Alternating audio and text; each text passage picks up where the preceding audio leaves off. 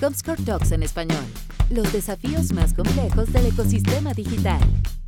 Estimados amigos, bienvenidos al nuevo capítulo de Comscore Talks en español, los desafíos más complejos del ecosistema digital. Bueno, mi nombre es Iván Marchant, he grabado varios, creo que estamos en el capítulo número 23 hoy. Para los que no me conocen, soy vicepresidente de Comscore para la región norte de Latinoamérica, Colombia, Perú, México, Centroamérica, etc. Y en este nuevo capítulo, en este nuevo episodio, hablaremos de un tema que en estos días, bueno, en estos eh, últimos años es top, ¿no? Y lo más recurrente a las empresas, como también a todo el público en general le interesa. ¿Qué hacen las compañías con la información que tienen? ¿Cómo la explotan? ¿Cómo pueden sacar provecho de ella en una forma, digamos, inteligente, segura, por todas las, digamos, las restricciones que existen sobre el tema de información personal? El rol que tienen en e-commerce, el rol que tiene, digamos, para mejorar la vida de las personas. Y para platicar de estos temas tengo un invitado que para él es muy tarde, porque estábamos en horario cambiado, está en Europa, está en Bilbao, está en España y yo desde México, así que tenemos unas cuantas, siete, ocho horas de diferencia. Y esto cayó mío, ¿ok? Iván Herrera Bartolomé, que es Chef Data Officer de Intercorp en Perú, pero ahora en la pandemia desde España. ¿Cómo estás, Tocayo? Muy bien, Iván, muchísimas gracias. Gracias por invitarme a participar en este espacio y sí, la verdad es que yo normalmente vivo en Lima, desde hace dos años, pero nada, pude venir después de efectivamente dos años casi, porque teníamos un viaje en, en mayo para venir a visitar a mis padres. Eh, con la pandemia, pues claramente no, no pudimos hacerlo y pude venir en diciembre y ahora no he podido volver. Estamos a la espera de ver cómo lo solucionamos. Me siento muy identificado contigo. A mí también. Cada una vez al año me toca visitar a mis padres en Santiago y tenemos en común que yo viví en Lima también y tengo mis suegros, son limeños también y realmente una vez por año me tocaba ir por allá. Hace mucho rato que no voy, extraño la comida, etcétera. Así que bueno, la familia, los amigos, pero bueno, estamos en esto, estamos encerrados, estamos desde casa. Yo en Ciudad de México, en Bilbao y bueno, te agradezco mucho el tema y el tiempo que nos vas a compartir. Lo primero que pregunto, Tocayo, es eh, cuéntanos de ti, porque a ver cómo un español cayó en Lima, y cómo llegó a Latinoamérica y cómo llegaste a Chef Data Officer, digamos, de un grupo tan importante como Intercorp. Yo lo conozco bastante bien, así que por favor aprovecha también, como este es un podcast latinoamericano, que todo el grupo de gente que esté fuera de Lima, que no conoce, bueno, de Perú, que no conoce Intercorp, que cuentes un poco del grupo porque es enorme. Adelante. Mira, pues te cuento un poco. Yo soy ingeniero de telecomunicaciones, estudié aquí en Bilbao.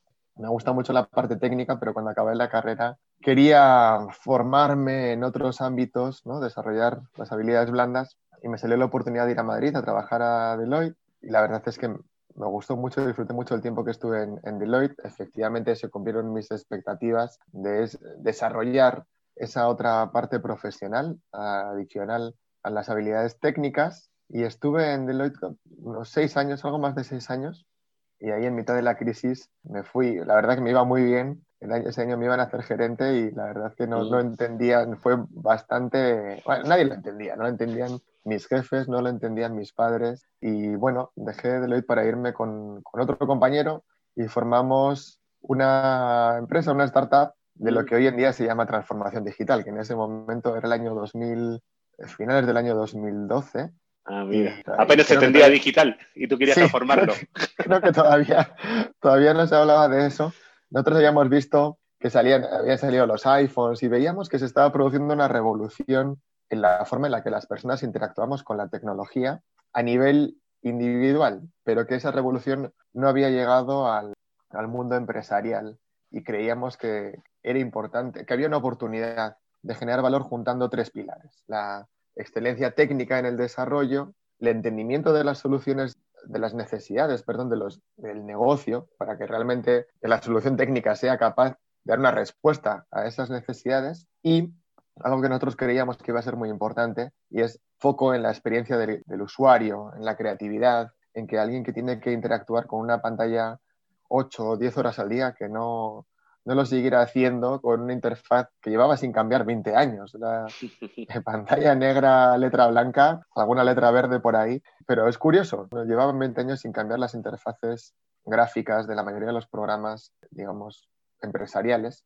Y creíamos que algo tenía que pasar ahí. Y a mí me hace gracia, bueno, nos fuimos, eh, empezamos en España, nos salió la oportunidad de viajar a Colombia para un proyecto y al final pues nos quedamos en Colombia. Mira. Conocí a mi mujer, nos gustó ¿Colombiana el país, ella? Colombiana, sí. Mira. Sí, me pasó como a ti en Perú. pero igualito, igualito, fácil caemos. ¿ah? Sí, entonces me- lo primero me enamoré del país antes de, que de mi mujer. ¿eh? La verdad es que me- un país muy alegre, una energía positiva, contagiosa y la verdad me, me encantó. Y luego pues también conocí a mi mujer, nos iban bien las cosas. Veíamos que si en España había una oportunidad, en Colombia creíamos que la oportunidad era incluso mayor. Y nada, una apuesta de esas que te cambian la vida. Dec- Decidimos ahora o nunca. Y, y bueno, después estando en Colombia, fuimos creciendo en esta empresa. Nos terminamos fusionando con Deloitte, las vueltas que da la vida. Terminamos otra vez en Deloitte Te y como senior manager de, de servicios de, de digital, todo lo que tuviera que ver con estrategia digital y servicios digitales. Y ahí hice un máster en, en Business Intelligence y Big Data, cuando todavía tampoco se sabía muy bien lo que era eso de Big Data. Yo simplemente había escuchado Big Data, Big Data y parecía como que empezaba a sonar mucho y que por ahí podría venir otra segunda ola de transformación. De hecho, cuando lo estudié, lo estudié más para, por la aplicación en el marketing. Yo veía que la- el, eh, yo tengo un dicho que es que más se hace publicidad digital que marketing digital, ¿no? Como que está en general mucho más sobreponderado la parte estética y artística del marketing Que los números. Finalmente el marketing es una ciencia, ¿no? Y yo creo que es porque, no sé, las agencias que hacían advertising vieron ahí un nicho y se pusieron a hacer publicidad digital, le llamaron marketing digital y ahora nos hemos quedado todos con eso. Pero creo que, Claro. en mi opinión, igual que la publicidad es diferente y complementaria al marketing, eh, creo que se quedaron haciendo publicidad digital y ahora adolecemos de, de buenas prácticas de verdadero marketing digital. Y nada, bueno, empecé, me metí entonces en en este mundo, me apasionó y de ahí tuve la oportunidad de liderar el equipo de Data y Analytics en Everis, en Colombia, Mm. y de ahí la oportunidad de integrarme en Intercorp. La verdad, además fue bastante, fue curioso el proceso, porque cuando me llamaron desde una, una empresa de headhunters, me dijeron, oye, ¿y este puesto te interesaría? Es en Lima. Y yo no se me había pasado, no- nunca había pensado vivir en Lima, no por nada, sino porque estaba muy feliz en Bogotá. Pero me llamó la atención que estuvieran buscando un Chief Data Officer. Dije, uy, pues qué curioso, ¿no? Me parecía algo de mercados, de otros mercados, de Estados Unidos, ni siquiera en Europa. Y el grupo, al principio no me lo dijeron, después cuando me dijeron el nombre del grupo, no lo conocía, porque. Intercorp es un grupo muy diversificado dentro de Perú, pero poco diversificado geográficamente. Y a medida que fui entendiendo lo que era el grupo y la visión del grupo de ayudar a hacer de Perú el mejor país para formar una familia en América Latina, la verdad es que me fue enamorando, ¿no? Me parecía increíble poder formar parte primero de un grupo tan diversificado, que tuviera tanto contacto con, con los ciudadanos peruanos y segundo que tuviera un propósito tan noble. Y eso me llamó mucho la atención porque a veces quieres generar un impacto social, pero una cosa es quererlo, otra cosa es poder hacerlo. Y Claro. sentía que en Intercorp, o sea, yo quería hacerlo y sentía que desde Intercorp iba a, poder hacerlo, aunque sea poder poner mi granito de arena. Entonces, nada, salió la oportunidad, nos fuimos a vivir a Lima y la verdad muy felices estos dos años en Lima. Tengo como anécdota, mi mujer colombiana, mi hijo es peruano, así que Ah, Vale. tienes la mezcla también. tenemos ahí familia Sí, multicultural. Sí, porque en mi caso también fue esposa peruana, yo chileno y mis hijos nacieron en México, así que tenemos Ah, mira, también la mezcla. parecido.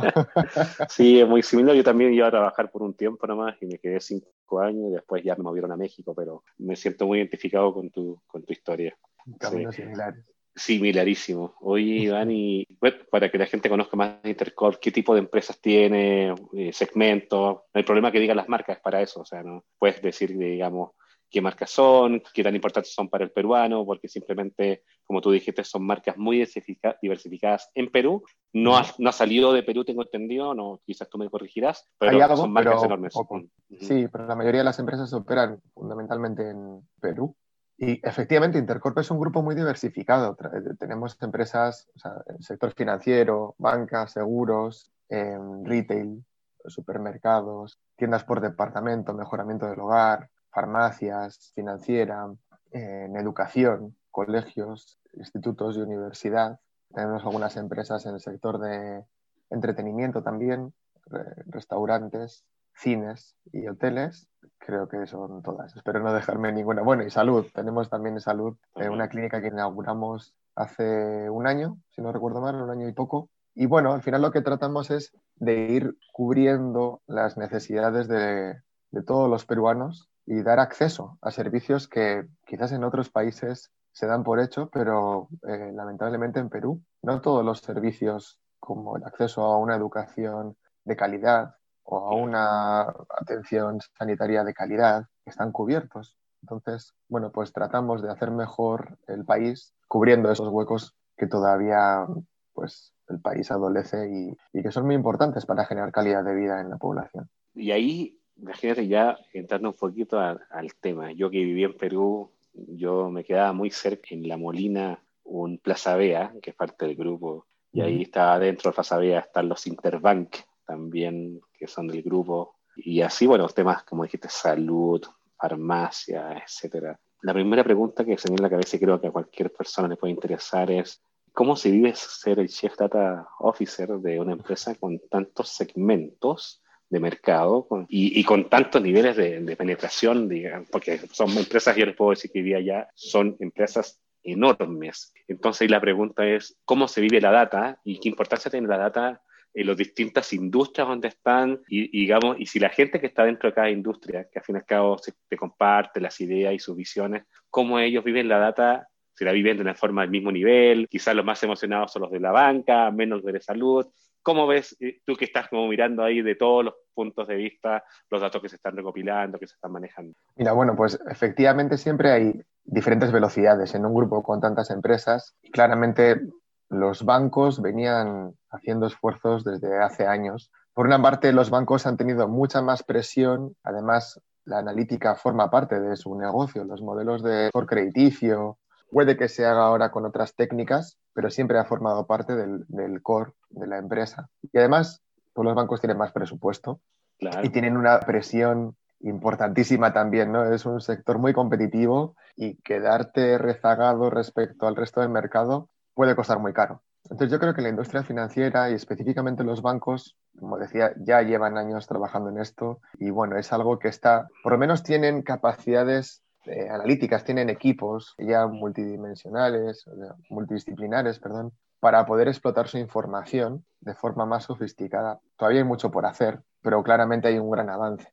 En el resto de empresas hemos trabajado mucho con las empresas del sector retail. Creo que también hay una oportunidad enorme. Hemos avanzado bien en estos últimos dos años. Ya venían trabajando en algunos proyectos de data y bueno, nosotros desde el corporativo hemos ayudado a dar algunos lineamientos. Hemos em, generado buenas prácticas y hemos eh, desarrollado y construido algunos aceleradores que la verdad están teniendo muy buena adopción en las empresas. Yo sí veo una diferencia de cómo estábamos hace dos años a nivel de mindset, a nivel de que existe un interés genuino por el uso de los datos y por incorporar datos en la toma de decisión. Estamos en plena transformación en el grupo y se ve cómo se va acelerando ese proceso y se va difundiendo en todas las empresas. Y para, que las cosas sucedan, para que los datos realmente alimenten esas decisiones, ¿cómo interactúas tú? ¿A qué nivel? ¿Hay Chef Data Officer, digamos, también dentro de cada tipo de empresa? ¿Tú te juntas con el CEO? ¿Cómo es tu día a día? Cada día es un poco diferente, pero sí, no tenemos responsables de datos todavía. O sea, en el banco sí, hay una CEO, mm. pero en el, en el resto empiezan a emerger champions, digamos, ¿no? en, los comités de gerencia, personas que sí están demostrando un interés especial en el uso de los datos. No hay posiciones específicas, como te decía, no hay, no hay CDOs o no hay alguien que tenga una responsabilidad exclusiva del uso de los datos, pero sí empezamos a tener ya personas que como parte de su responsabilidad está impulsar el uso de los datos en la compañía. O sea, todavía son responsabilidades parciales, pero bueno, la verdad es que es, importantísimo tener esos champions en las empresas.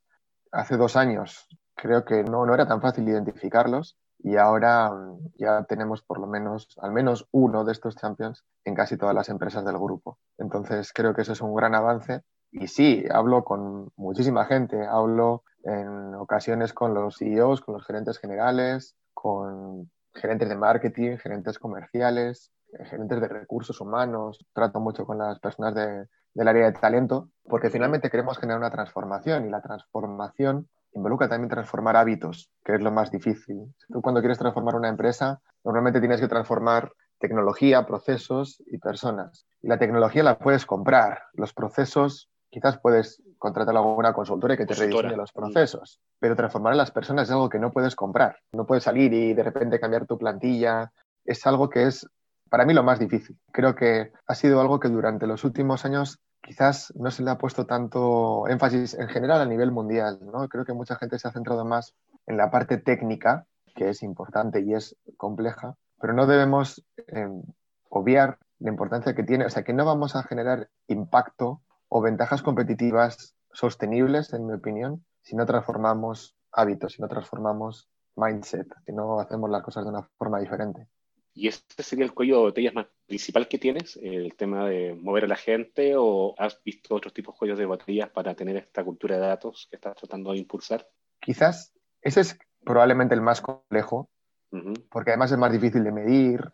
La parte técnica, como te decía, es difícil, pero de unos años a esta parte, con la aparición de servicios en la nube, pues se ha facilitado mucho. Yo recuerdo algunos proyectos hace años eh, en los que la tecnología todavía no estaba suficientemente madura. Y ahí eso era el, principal escollo. Te vas a poner a transformar mindset y, hábitos y ni siquiera eres capaz de procesar los datos.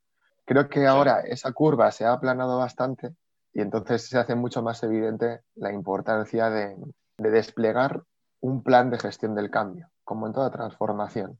Y quizás una de las partes más difíciles, además, es cuando hablamos de transformación, cómo mides transformación cómo mides el impacto que genera una transformación. Eso todavía es algo que no es tan fácil de responder. Que nos lo piden mucho los Chief Data Officers cuando tú dices, oye, si alguien decide voy a transformar una empresa, voy a transformar la forma en la que opera la empresa, por ejemplo. Y voy a pasar de una cultura más jerárquica, más rígida, a una cultura ágil. Eso implica una inversión enorme. Claro, si alguien te pregunta, ¿y cuál es la rentabilidad de esa transformación? Es bien difícil, es algo un poco más cualitativo. Yo pienso que voy a ser más ágil en tomar decisiones, voy a romper silos entre áreas, voy a facilitar la innovación. Sí, pero ¿cómo? Ya, sí, pero ¿cuánto valor económico me has traído en el año uno de la transformación?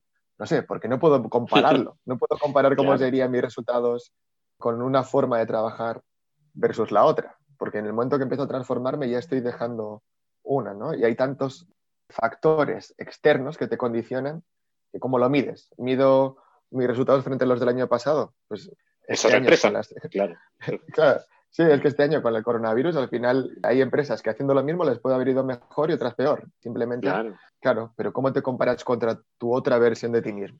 Pues no lo tienes, ¿no? Entonces, yo creo que ese es el gran dolor de, como Chief Data Officer, yo me considero un agente de cambio y el gran dolor es a veces cómo cuantificar el impacto de esos cambios, porque en, buena medida nos, lo piden. Creo que el mercado todavía se pide mucho, oye, pero ¿y cuánto valor estamos generando? Y estamos gastando esto.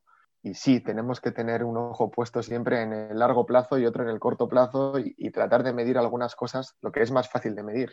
Pero lo que es más transformacional es lo que es más difícil medir. Y balancear eso creo que es complicado. No, imagínate. Y también de haber gente quizás más aversa al cambio que otros, más elásticos, menos elásticos, y eso, bueno, también es, difícil de medir. Quizás la felicidad del empleado, la seguridad, el, perdón, el, miedo de perder su empleo, porque quizás con inteligencia artificial se pueden hacer parte de lo que está tomando decisiones hoy día, a la antigua. y que es difícil incluso asumir, oye, la empresa es, más jerárquica o menos jerárquica. podemos llegar a un consenso, pero si decir, oye, pero nuestra empresa usa datos o no usa datos nadie te va a decir que no usa datos. Mm. Datos tenemos, tenemos un montón de datos. Y finalmente, efectivamente, hay un montón de datos en general en todas las empresas. Otra cosa es que esos datos estén fluyendo en el tiempo adecuado y con la forma conveniente y con la granularidad necesaria a las personas que tienen que tomar las decisiones operativas, que son el 85 o el 90% de las decisiones de la empresa. Entonces es un poco difícil. Empezar, toda transformación empieza por asumir que tienes que transformarte y es un poco duro eh, asumir que no estabas tomando decisiones de forma adecuada o que no disponías de los datos necesarios. Entonces creo que es un proceso que genera una situación un poco defensiva en nuestra, nuestra mente como gerentes en general. Y dijiste algo súper importante, porque el gran fin de los datos, y esto es una empresa grande de chica, tú estás viviendo en un mar de datos de todos los clientes que tienen distintas industrias de Intercom en Perú, pero incluso para una empresa pequeña, y tener los datos y no, bueno, no analizarlos, no no entenderlos, no masajearlos y no, digamos, sacar aprendizajes de ellos para tomar decisiones, creo que uno de los pecados más grandes. Y de ahí, y se han tomado quizá muchas decisiones que son estomacales en vez de decisiones que son basadas en datos. Y ahí creo que ahí donde tú apareces frente a, digamos, frente a tu público, ¿no? Y, sí. Eso es como cruzar la calle, eh, se lo, lo escuché alguna vez, tomar decisiones sin, sin, datos es como cruzar la calle con los ojos, sin mirar a los lados. Claro. Entonces, si puede que no te pase nada, y sobre todo si los vehículos pues, son pocos y van despacio, bueno, pues tienes una cierta probabilidad de cruzar y que no te pase nada. Y cuanto más veces cruces y no te pase nada, pues más veces seguirás cruzando la calle sin mirar a los lados. La estadística dice que en algún momento lo más, lo más probable es que te atropellen. lo más probable es que te atropellen. Pero mientras tanto, pues todo, todo va bien. Y si pensamos en los vehículos como si los cambios que se producen en el mercado, imagínate la velocidad al de que hoy en día se producen los cambios en el mercado. O sea, es casi un suicidio cruzar esa calle sin mirar a los lados. Claro. Para mí, quizás eso es una forma graciosa de decir, oye, tienes la probabilidad de que te atropellen cada vez es mayor. Claro, y en estos tiempos peor todavía. Oye, Iván, de las cosas que creo que nos impactó más en Latinoamérica y en Perú, creo que fue de los más impactados, es cómo de repente la pandemia nos pilló con los brazos arriba esperando la transformación digital, la aceleración del e-commerce, etcétera. Y ustedes justamente son grandes, digamos, jugadores dentro del e-commerce en Perú. Justamente se esperaba quizá una rápida atención en su momento de, los supermercados, por ejemplo. En tu caso lo sabía. Vivanda de ustedes también, ¿no? Atención lo que me acuerdo también. Para el tema de e-commerce, la gente que no quería salir, de repente se encontraron con una demanda al techo y de repente dijeron, ¿qué hacemos con esto? ¿Cómo se vivió por dentro de esa experiencia y cómo desde el punto de vista de los datos se fueron, digamos, eh, acostumbrando a esta nueva realidad y respondiendo a esta nueva demanda. ¿Cómo lo viviste?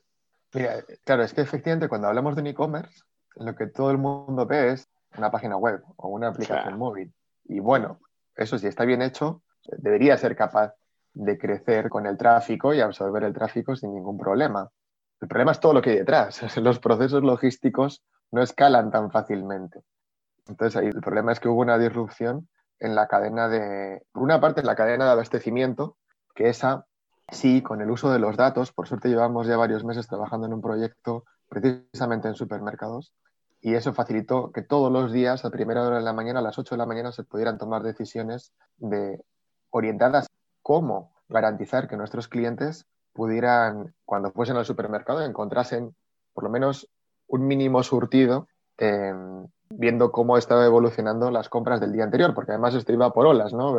La crisis del papel higiénico, luego de, las latas de conserva. Entonces, cómo vas viendo cómo va rotando los productos para garantizar que haya al menos un producto dentro de cada categoría cuando lleguen los clientes. Entonces, esa parte se consiguió, digamos, hubo una adaptación muy rápida por parte de los equipos comerciales y sí, puedo decir apalancados en el uso de los datos, precisamente de ese proyecto que habíamos trabajado conjuntamente, porque si no, habría sido prácticamente imposible tener la información con esa velocidad y con el nivel de detalle con el que podían hacer esos análisis. Entonces, eso es uno de los ejemplos. No sabemos cómo hubiera sido la gestión de la pandemia sin ese proyecto, pero sin duda no habría sido la misma.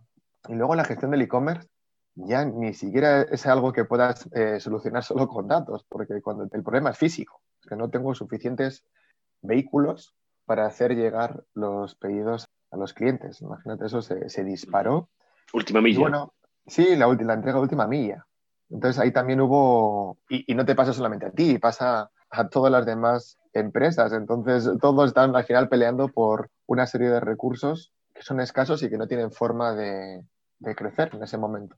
Creo que se tomaron también buenas decisiones de habilitar algunos puntos como casi que centros de distribución intermedios para facilitar el acopio de los productos y garantizar también el stock. Yo creo que hubo muchas muy buenas decisiones también desde el punto de vista de la gestión logística que ayudaron a que rápidamente se pasase de los primeros tiempos que eran de incluso a veces dos o tres semanas en la entrega, ahora mismo poder estar haciendo entregas entre 24 y 48 horas. Impresionante. y el volumen, la demanda sigue, pero bueno, la verdad es que se ha conseguido hacer ahí ajustes importantes, como te digo, en todo lo que depende de nosotros y también en, la atención de última milla. Impresionante, porque justamente eso te voy a decir, como tengo familiares allá en Perú, me decían que hacían un pedido en marzo del año pasado y, después se habían olvidado que lo habían pedido y llegaba a la casa, pero y llegar después a 24 horas de entrega, cosa que en México estamos, bueno, estamos bien acostumbrados, para encima acostumbrados, porque ya teníamos entrega 24 horas por la competencia, te hace a los distintos competidores y llegando acá en México, por ejemplo, no hay problema de última milla, generalmente hay, un montón de ofertas y para eso entonces realmente las entregas son bastante rápidas, incluso en el mismo día. Así que no, pero qué bueno que, que para la visión del e-commerce en Perú, tú sabes que todo lo metemos dentro de la misma bolsa, como toda la experiencia, no solamente la página, la página web, sino la oficina atrás, la entrega, las garantías, los pagos, etcétera, está todo dentro de ese universo y qué bueno que estemos en ese nivel en Perú. Así que qué bueno escucharlo, ¿Y, crees que faltará algo como para llegar a, ese nivel de e-commerce, como se sabe en Estados Unidos, etcétera? ¿Crees que le falta el mercado peruano para eso? Sí, yo, o sea, la verdad es que cuando pienso en e-commerce, siempre se piensa en la característica que quizás es la más visible, que es la disponibilidad, ¿no? Que es eh, una tienda que nunca cierra y a la que podemos recurrir a cualquier hora del día. Claro. Pero creo que esa es, tan, tan evidente que creo que está acaparando todo el foco, toda la relevancia, y creo que hay por lo menos dos características igual de importantes que debemos considerar cuando hablamos de e-commerce, que es una, la capacidad de entender a nuestros clientes y otra, la capacidad la posibilidad de personalizar su experiencia. Y creo que son asignaturas pendientes en general en la mayoría de los e-commerce y reflexionando un poco por qué puede pasar, yo creo que es por la forma en la que han surgido los equipos de e-commerce. Finalmente, si pensamos en los equipos de e-commerce, no era una apuesta clara por las, de las empresas, era, oye, esto es una moda, hay que abrir un e-commerce, ¿y, ¿y dónde lo ponemos?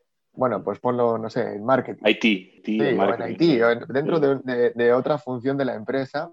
Y, a medida, y eso quedaba ya así en el, en el organigrama. Entonces, a medida que iba escalando el e-commerce y iba ganando importancia, se iba generando como una, una réplica de la empresa. Entonces tienes e-commerce que cuelga quién sabe de dónde, y además tiene un equipo de marketing para que haga marketing digital. Y luego tiene un equipo de logística para que se gestione los envíos y luego tiene un equipo de atención al cliente y tiene, al final dice, oye, tengo replicadas, tengo a los equipos de e-commerce distraídos en hacer un montón de tareas en las que no necesariamente son expertos. Oye, experto en logística, pues que gestione la logística. El experto en marketing, que me gestione el marketing y que tenga una visión integrada. Y quizás eso está siendo un freno para que los equipos de e-commerce hagan lo que yo creo que deberían hacer, que es una gestión de producto una gestión del e-commerce como producto que esté en permanente evolución, con un mindset muy de experimentación, entender a los usuarios, identificar por qué, generar experiencias diferentes, eh, probar cuál funciona mejor, por qué funciona mejor. Esa experimentación, esa iteración permanente, que es lo que se esperaría de cualquier producto digital, creo que en los e-commerce no existe. Y creo que es precisamente por eso, porque están los equipos de e-commerce haciendo tantas cosas que como el presupuesto es limitado, pues se va en todo lo demás, el presupuesto y el tiempo. Entonces la atención de un gerente e-commerce tiene que dividirse en todos los problemas de la operación. Cuando, de esta mini empresa, al fin y al cabo, ¿no? Es una mini empresa. Claro, cuando en mi opinión eso lo podrían absorber otras áreas de la empresa, su área de especialidad, y que el equipo de e-commerce se centrase en gestión pura del e-commerce como producto digital. Eso es lo que. Entonces creo que falta, falta camino.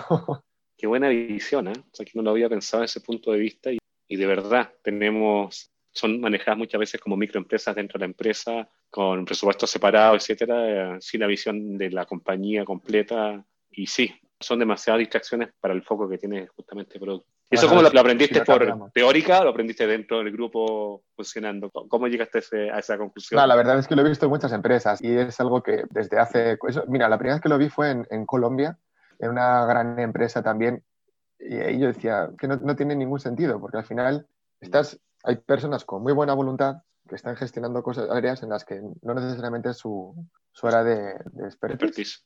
Y finalmente, pues bueno, luego se veía que había muchas otras falencias desde el punto de vista de gestión del, producto. Entonces ahí fue cuando empecé a ver, digo, ojo, esta forma de organizarse no debe ser la más eficiente, pero es la que sigue, la que se mantiene hasta nuestros días, porque deshacer eso luego es bien difícil. Es, claro, nació así, digamos, ¿no? Nació así y deshacerlo, esos cambios, hay, hay muchas resistencias, hay, implica una transformación, como decía, ¿no? Y esas transformaciones, bueno, los cambios son dolorosos normalmente y este, que es bastante drástico, pues bueno, y además si funciona, ¿por qué cambiar lo que funciona? Lo que pasa que, volvemos a lo de siempre, ¿funciona o no funciona? Funciona bien respecto a qué, si no tienes con qué compararlo, respecto a los objetivos que te has marcado, si tú te has marcado unos objetivos basados en esa estructura, no sabes si con otra estructura estarías teniendo otros resultados, pero como no lo puedes probar, siempre yo creo que pesa más el miedo de ¿y qué pasa? Si se me cae la venta por lo menos los primeros meses, mientras hago ese cambio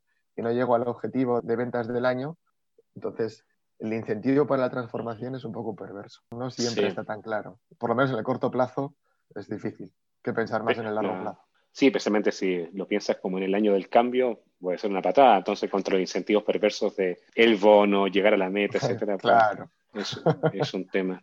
Hoy, Iván, y respecto, volviendo un poco al tema de la data, ahí ¿Cómo te imaginas tú que estás haciendo malabares con datos de distintas industrias, farmacéuticas, salud, banca, restaurantes, educación? ¿Cómo te imaginas que debería ser como CDO la plataforma de datos del futuro para que realmente sea de valor y apoyo a la decisión, toma de decisiones de la empresa? Bueno, hay que ver qué entendemos por plataforma de datos. Si lo entendemos de la mm. forma más genérica, debería ser algo que facilite dos cosas. Por una parte, el uso de los datos para poder generar impacto, como decía, y, que, todos los colaboradores puedan tener acceso a la información que necesitan con la calidad pues, adecuada y en el momento oportuno. Y, pero por otra parte, no podemos dejar de lado la protección, la seguridad de esa información, la privacidad de los datos de, nuestros clientes. Entonces, nosotros, de hecho, estamos desarrollando nuestra propia plataforma de datos. Llevamos casi año y medio trabajando en eso y, es algo, lo mismo, lo trabajamos como un producto y siempre lo estamos iterando. Entonces, nos hicimos esa pregunta. De hecho, cuando yo llegué al grupo, yo, ¿cómo es la plataforma de datos del futuro? Y una de las características que tiene que tener es facilitar el descubrimiento de datos. Si yo soy un colaborador de cualquier empresa del grupo y quiero hacer un análisis de, pues lo primero que necesito son datos. Entonces, debería ser tan fácil como buscar algo en Google. Entrar a un buscador, escribir qué datos quiero y ver pues, que me salga un listado de las fuentes de datos de la empresa que coinciden con lo que yo he buscado. Si yo quiero ver información de clientes, pues busco clientes y ver, oye, qué información tengo de, de cliente. Y bajo esa premisa empezamos el diseño y la construcción de nuestra propia plataforma de datos, que funciona básicamente así.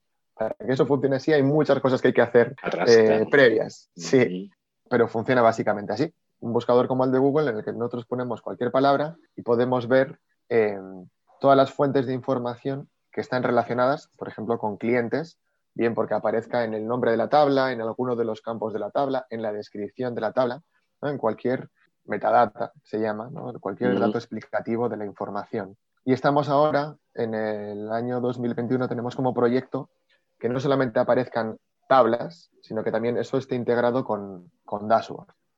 Ah, Entonces, que si veo clientes, pueda ver también, oye, cuáles son los dashboards que están relacionados con clientes para que yo vea, no tenga que replicar un análisis que ya he hecho otro área, sino que simplemente, oye, esto ya está, ya existe, está construido, solicito el acceso. Y tenemos esta plataforma integrada con, por una parte, con las herramientas de visualización y por otra parte, con los componentes en la nube donde almacenamos la información. Entonces tenemos también unos workflows automáticos para la gestión de la, de la solicitud y la autorización del acceso a los datos. Entonces yo, desde un mismo sitio, puedo buscar la información que necesito, puedo entender cómo se ha construido esa información, solicitar acceso de forma granular a los campos que quiera, porque puede haber campos que están marcados como sensibles y eso requiere una autorización especial. Lanzo el flujo de mm. autorización, de, perdón, de solicitud, llega el responsable de los datos, que además es una persona del negocio y no de tecnología para evitar cuellos de botella, y ah, a partir de esa solicitud la puede autorizar, rechazar o autorizar con alguna modificación. Y decirme, oye, yo te doy acceso a esta información, pero te voy a omitir estos campos porque considero que no son necesarios para el análisis que quieres hacer y son datos que son sensibles para el negocio. No necesariamente son datos sensibles para el cliente, sino que pueden ser datos sensibles del negocio o datos sensibles de empleados y no se necesitan para tu análisis. Entonces, eso lo hemos desarrollado, lo desarrollamos, lo diseñamos durante la primera mitad del año 2019, construimos un primer producto mínimo viable durante la segunda mitad y este año lo hemos llevado durante la primera mitad a un, a un estadio productivo y ya lo tenemos desplegado en, la verdad, en bastantes empresas del grupo, por lo menos 10, 11 empresas, con diferentes niveles de avance y de adopción, pero sí, yo creo que eso va a ser un acelerador importantísimo para esta cultura analítica que queremos generar en los próximos años. Porque ahí sale un tema, imagínate que lo están logrando ahí, yo me imagino, desde la visión de Comscore tenemos lo mismo, pero nosotros lo vemos a nivel de mercado, ¿no? Tú lo estás viendo a nivel de las empresas del grupo, de las audiencias cruzadas. Mira el oro molido que significa en tu caso cómo el grupo está acostumbrado a pasar como de, su mañana en un restaurante tomando desayuno, después ir a hacer las compras al supermercado, después ir al banco y hacer todo ese customer journey de la persona durante todo el día en distintas empresas de grupo y entenderlos y según su conducta de compra, días de compra, horarios, etcétera, tipo de compra, cómo los perfilas para obviamente ofrecerle mejores y más productos que es apasionante, ¿no?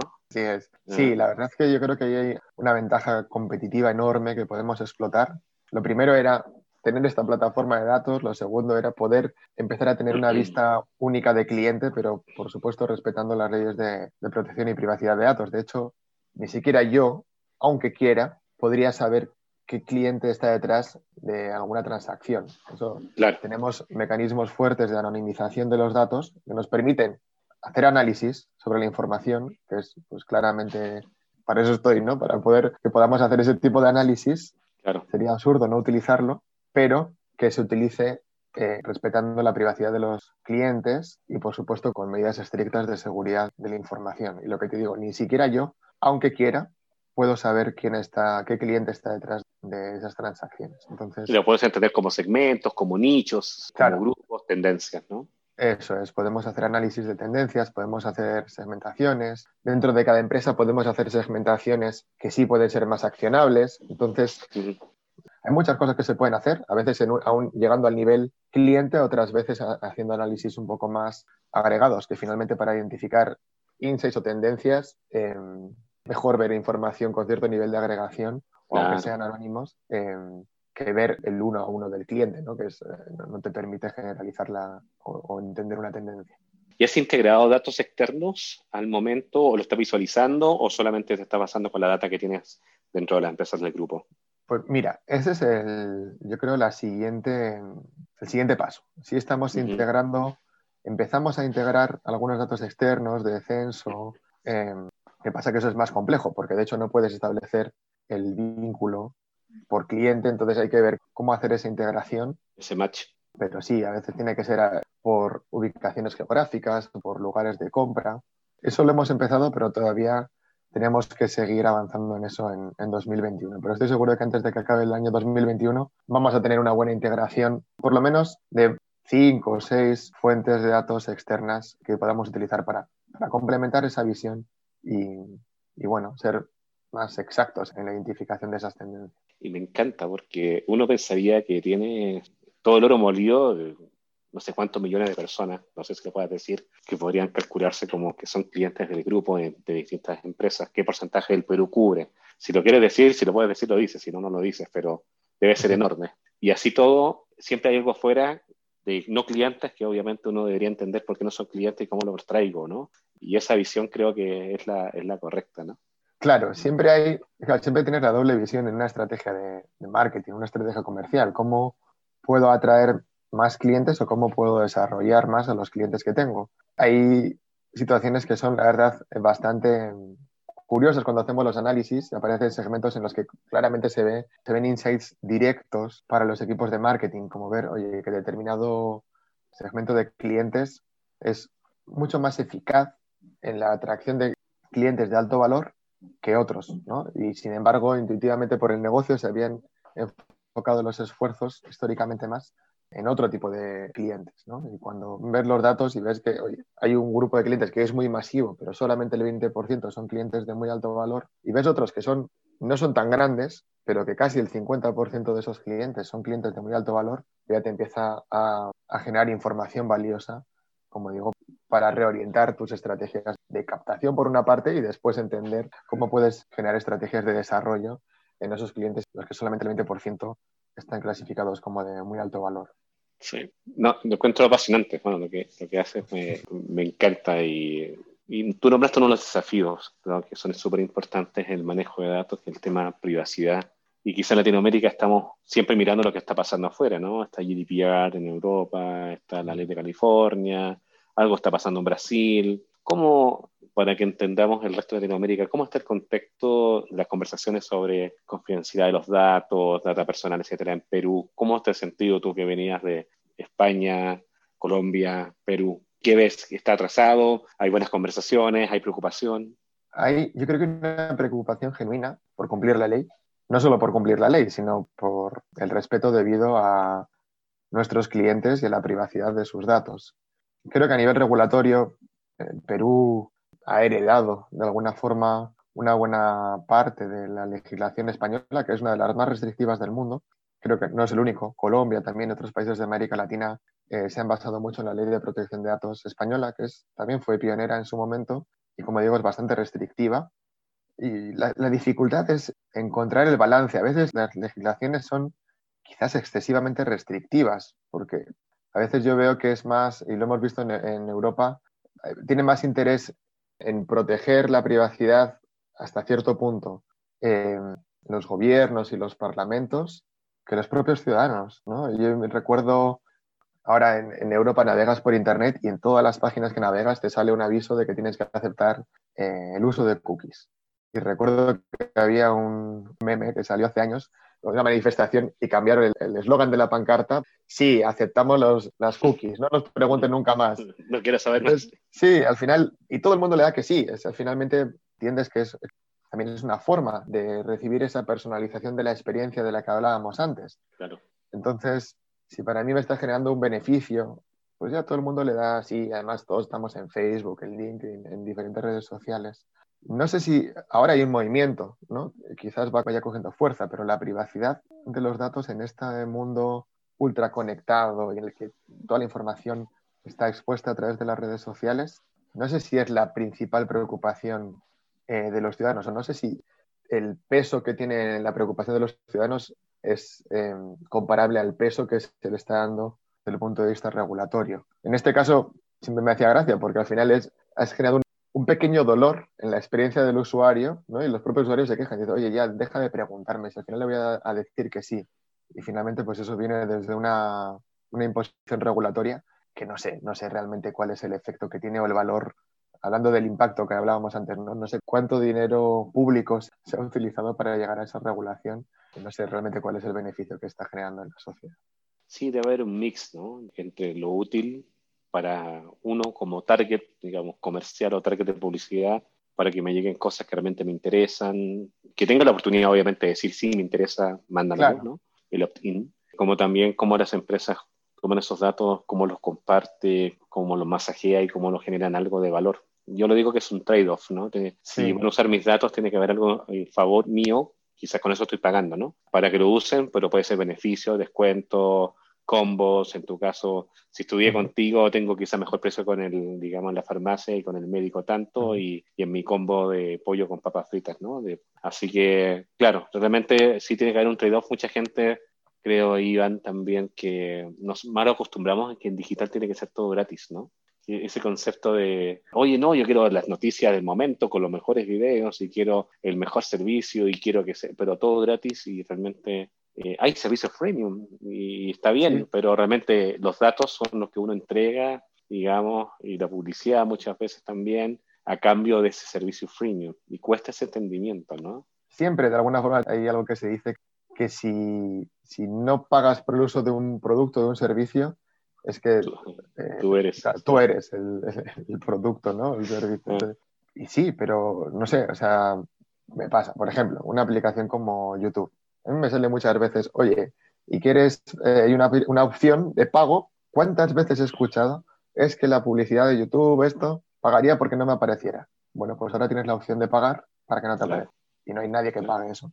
porque preferimos estar pendientes de cuando llega, cuando sale el anuncio, eh, pasarlo rápido, que no nos mm. cuesta nada, que pagar, porque nos hemos acostumbrado a que es gratis. Eh, nadie espera ver Netflix gratis, porque estamos acostumbrados a pagar desde el primer día.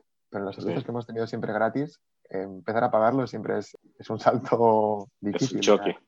Sí, sí, nos falta mucha educación. Estamos acostumbrados en televisión a pagar con publicidad en medio tiempo, estamos acostumbrados a los avisos comerciales en la revista, pero en digital es verdad que nos cuesta masticarlo ahí. Y digital puede ser freemium, está bien, pero realmente, como tú dices, a veces uno es el, el producto. Oye, Iván, por ahí, bueno, yo no leí el de, yo leí el libro que se llama Homo Sapiens, pero hay un libro que se llama Homo Deus, del mismo autor que Yuval Noah Harari. Por ahí en ese, en ese libro aparece algo que puede ser controversial, no sé, a ver qué, a ver qué opinas tú. Dice que el hombre adora los datos, ¿no? Eh, a medida que estamos pasando la humanidad y bueno, los datos son el petróleo, digamos, y el oro molido de este siglo. Y este Harari predice que al fin y al cabo, en este tiempo, en el proceso de toma, digamos, de toma de decisiones, muchas veces ya los algoritmos basados en datos podrían tomar mejores incluso decisiones y van a tomar decisiones en vez de los humanos en sí. ¿Cómo ves eso? ¿Cómo lo sientes? Porque bueno, tú eres parte de eso como de este Skynet, ¿no? De los datos en una empresa, digamos, con un tremendo posicionamiento en Perú. ¿Cómo lo vives tú? ¿Cómo piensas que va a ser la toma de decisiones hacia adelante? Yo creo que tiene que haber un, un balance, un mix. O sea, dejar que una máquina tome todas las decisiones, si de hecho los algoritmos pueden tener sesgos, sesgos que provienen de los datos con los que se han entrenado. La inteligencia artificial no es tan inteligente. Es, finalmente hace muy bien lo que le has entrenado para hacer, pero si tú le has entrenado con datos que son incorrectos, que están sesgados, hará muy bien algo mal hecho. Entonces, siempre tiene que haber una supervisión y en, decisiones críticas, finalmente tiene que haber una persona que aplique juicio experto y que valide la decisión. Por ejemplo, cada vez más se escuchan aplicaciones de inteligencia artificial en el sector salud, en el que, oye, pues es capaz de detectar cáncer, por ejemplo, de pulmón con mayor efectividad que un médico. Pero a nadie se le ocurre enviar a un paciente un diagnóstico de cáncer que no haya sido revisado por un médico. Entonces, pero sí genera un beneficio, porque donde un médico antes podría equivocarse, si la inteligencia artificial te dice, ojo, yo creo que aquí puede haber un cáncer, probablemente lo mire dos veces y sea mucho más efectivo el diagnóstico. Y temprano, y temprano. Y temprano, efectivamente. Entonces, está salvando vidas. Lo que te digo, a nadie se le ocurriría dejar la responsabilidad solamente en un algoritmo. Pero esa dualidad, esa, ¿cómo diríamos? La potenciación del talento y de la capacidad humana con los algoritmos y con la inteligencia artificial, creo que ese es el, el sweet spot al que tenemos que llegar. Las dos opciones por separado tienen falencias. Una persona, de hecho, desde el punto de vista de eficiencia, está claro que una máquina, un algoritmo va a ser capaz de, primero, que no se cansa y segundo, que es capaz de, realizar tareas repetitivas mucho mejor que, un humano. Los humanos todavía podemos competir en creatividad, aunque hace poco leí un artículo bien interesante de el último experimento que han hecho en OpenAI, eh, que son bueno, los que hicieron el, todo el algoritmo GP3.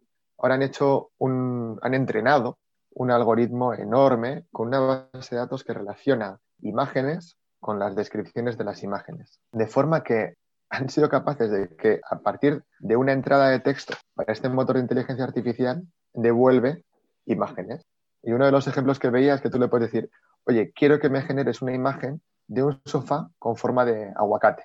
entonces la inteligencia artificial genera, ni siquiera es que no es un buscador, es que genera imágenes de sofás con formas de, de aguacate. aguacate. La verdad, claro, hay diversas formas de generar un sofá con forma de aguacate. Entonces ya la inteligencia artificial de cierta forma está siendo creativa, porque está imaginándose, ¿no? Si probablemente si yo te digo, ponemos a 10 personas y le damos ese reto, diseñame un sofá con forma de aguacate, tendremos 10 versiones. Pues esta inteligencia artificial también generaba 3, 4, 5 modelos distintos de cómo se imagina que puede resolver ese problema de diseñar un sofá con forma de aguacate. A mí eso, la verdad, me sorprendió. Y yo creo que está avanzando, creo que en general no somos conscientes de la velocidad a la que esto está avanzando.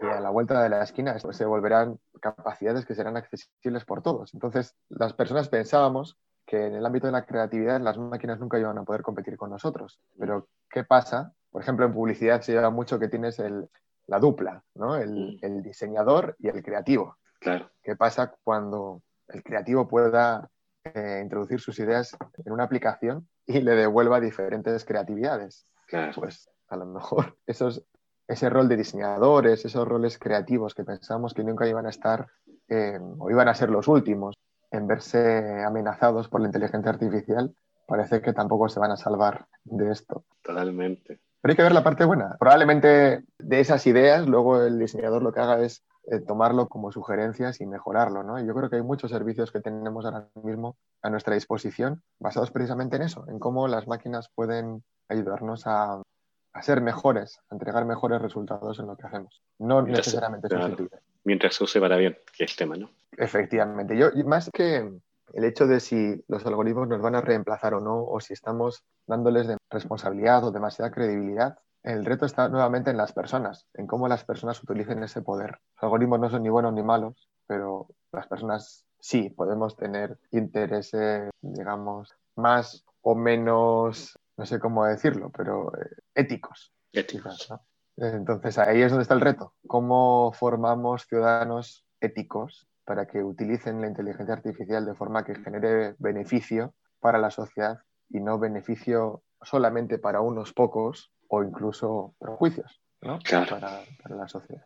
Sí, apasionante. en nosotros. Como te decía, el, el mayor reto siempre está en las personas. Totalmente. Full de acuerdo.